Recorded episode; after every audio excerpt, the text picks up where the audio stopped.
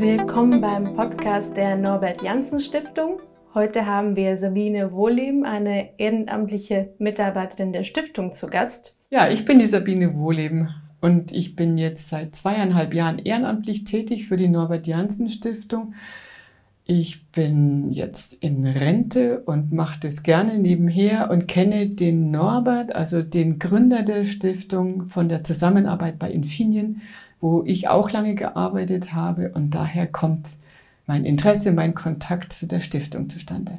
Wir starten wie immer mit einem kleinen Spiel. Und zwar nenne ich dir zwei Begriffe, zwischen denen du jeweils immer wählen musst. Das erste Wortpaar wäre München und Coburg.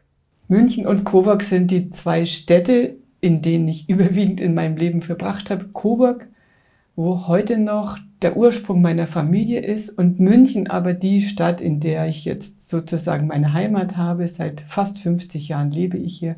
München ist die Stadt, in der ich beruflich mich entwickelt habe, wo meine Kinder geboren wurden, wo meine heute meine Freunde und auch Teil meiner Familie sind.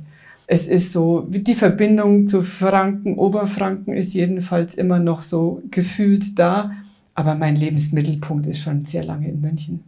Was gefällt dir lieber, Tanz oder Musik? Das ist natürlich das eine vom anderen abhängig für meine Begriffe, weil Tanz ohne Musik geht nicht und umgekehrt Musik, also es trägt den Tanz.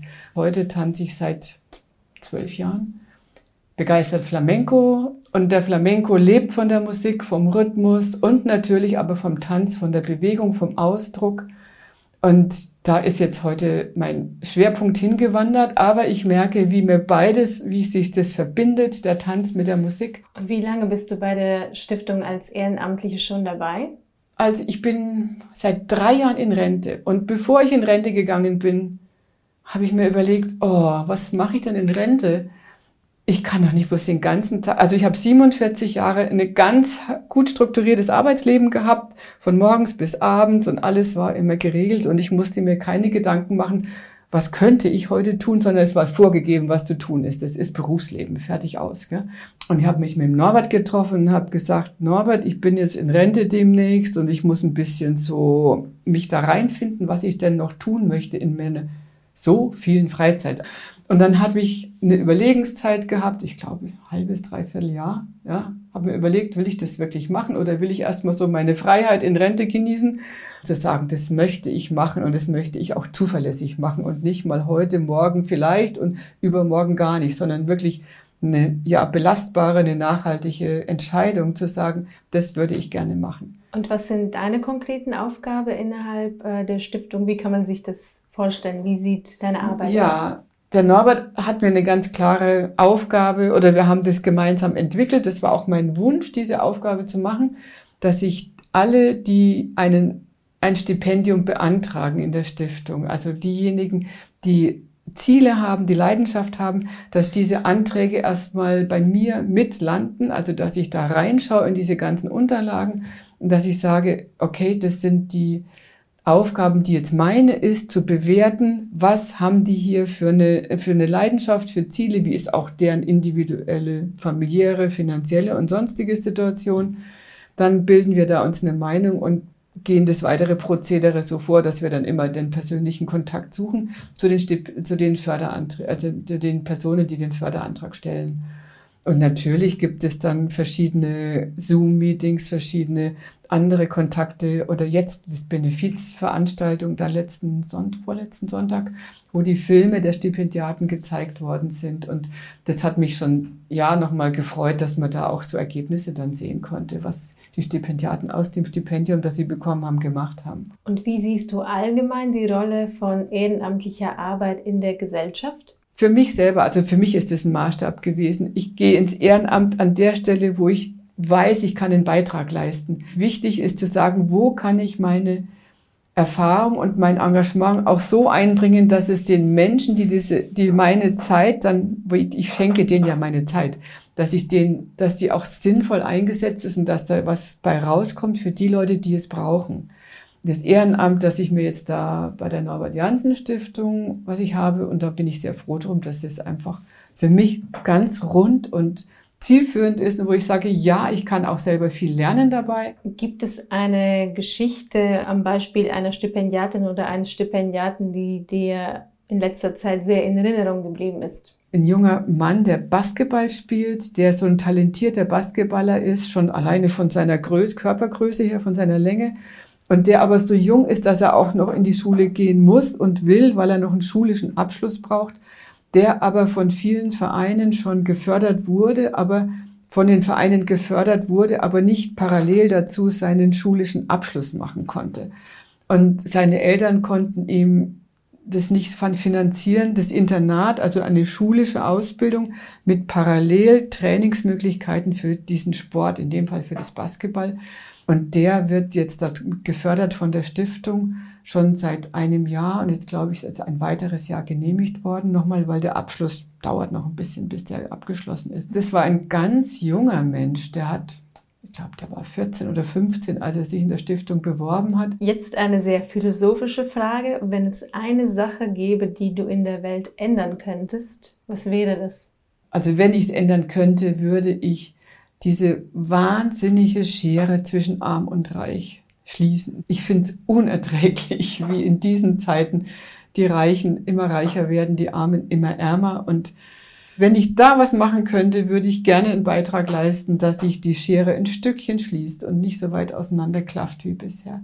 Wenn ich dadurch die Stiftung einen kleinen Beitrag mitleisten kann, natürlich in, anderen, in dem Team zusammen, dann, freut mich das sehr, wenn ich denke, ja, jetzt geht es ein bisschen für die Leute, ein klein bisschen mehr Geld zu haben. Diese Schere in die Richtung zu lenken, dass der Lebensweg ein Stückchen vielleicht weniger steinig wird. Das heißt, du siehst wahrscheinlich die Bildungsgerechtigkeit in Deutschland nicht ganz nicht positiv. gegeben. Nein, nicht nee. gegeben. Nee, nee diese Basisbildungsmöglichkeit wäre jetzt erstmal gegeben. Das muss man jedem sagen. Es gibt eine Schule und es gibt Lehrerinnen und Lehrer und es gibt Kitas und so weiter. Aber es ist ja so, dass nicht alle Gesellschaftsschichten an diesem Fortschritt, der jetzt da täglich weitergeht, mehr äh, teilhaben können an, in der Bildungsfrage. Ein Stipendiaten, das fällt mir jetzt gerade ein, das ist nämlich eine, auch eine Bildungsfrage gewesen. Ein Stipendiat, dessen Eltern waren beide Hartz-IV-Empfänger und der Stipendiat selber hat Grundschule gemacht und hat sich selber aber aus diesen bildungsfernen Schichten, wie man das sagt, ähm, rausgearbeitet und konnte aufs Gymnasium gehen und wurde ein einser Mathe-Schüler. Da merke ich immer wieder, Bildungsgleichheit gibt es, Chancen, die Bildungschancen sind schon sehr unterschiedlich, auch hier in Deutschland, leider, ja. Und hättest du eine praktische Idee, wie man das verbessern könnte? Eine utopische vielleicht, aber mich würde mir wünschen, dass Bildung ein Allgemeingut ist, was für alle da ist. Also und zwar, also ich weiß, ich habe meine Kinder und jetzt auch meine Enkelkinder immer in Kitas gehabt, in städtischen und sonstigen Einrichtungen. Und da wurden sie gefördert, da, also ich habe die selber auch gefördert, aber da konnten sie hin, weil ich auch berufstätig war immer.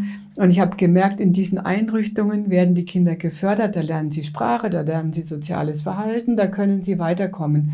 Das haben sie auch geschafft. Aber es ist leider so, dass schon bei uns von der Pike auf, also von den wirklich kleinen Kindern auf, nicht alle ihre Möglichkeit haben, die Kinder dahin zu schicken, weil wir schon heute zu wenig Personal haben für diese Einrichtungen. Das ist bitter und deswegen fände ich, muss da viel getan werden, dass sich diese Bildungschancen für alle verbessern. Eine Stiftung kann natürlich auch nicht ohne Spender oder Spenderinnen auskommen. Deshalb die Frage an dich, warum wäre die Norbert Janssen Stiftung eine Stiftung, für die man spenden sollte?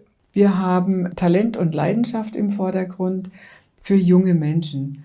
Das ist ein sehr spezifisches Ziel für die Förderung und auch für, für Spendengeber und Geberinnen zu sagen, das will ich fördern. Die Norbert Janssen Stiftung hat eben ist erstens mal in dieser ganzen Stiftungslandschaft eine relativ kleine Stiftung vom Finanzvolumen her. Wir sind keine große Partei und deswegen sind wir trotzdem auf einem guten Weg und ich denke, ja, es ist richtig, da weiterzumachen, um denjenigen die Bildungschancen zu ermöglichen, über die Stiftung, die eine haben könnten. Und was wären in der Zukunft deine persönlichen Ziele in der Stiftung? Die Stiftung an sich in dieser Stiftungslandschaft auf breitere Füße zu stellen, insofern, dass sie bekannter wird, dass sie mehr Stip äh, Geldgeberinnen und Geldgeber findet. Mein Ziel wäre es schon mehr so, diese Stiftung bekannter zu machen, vielleicht auch wirklich renommierte Geldgeberinnen, Geldgeber zu finden, zu sagen, die unterstütze ich dauerhaft. Das wäre so das Ziel, die zu finden und da auch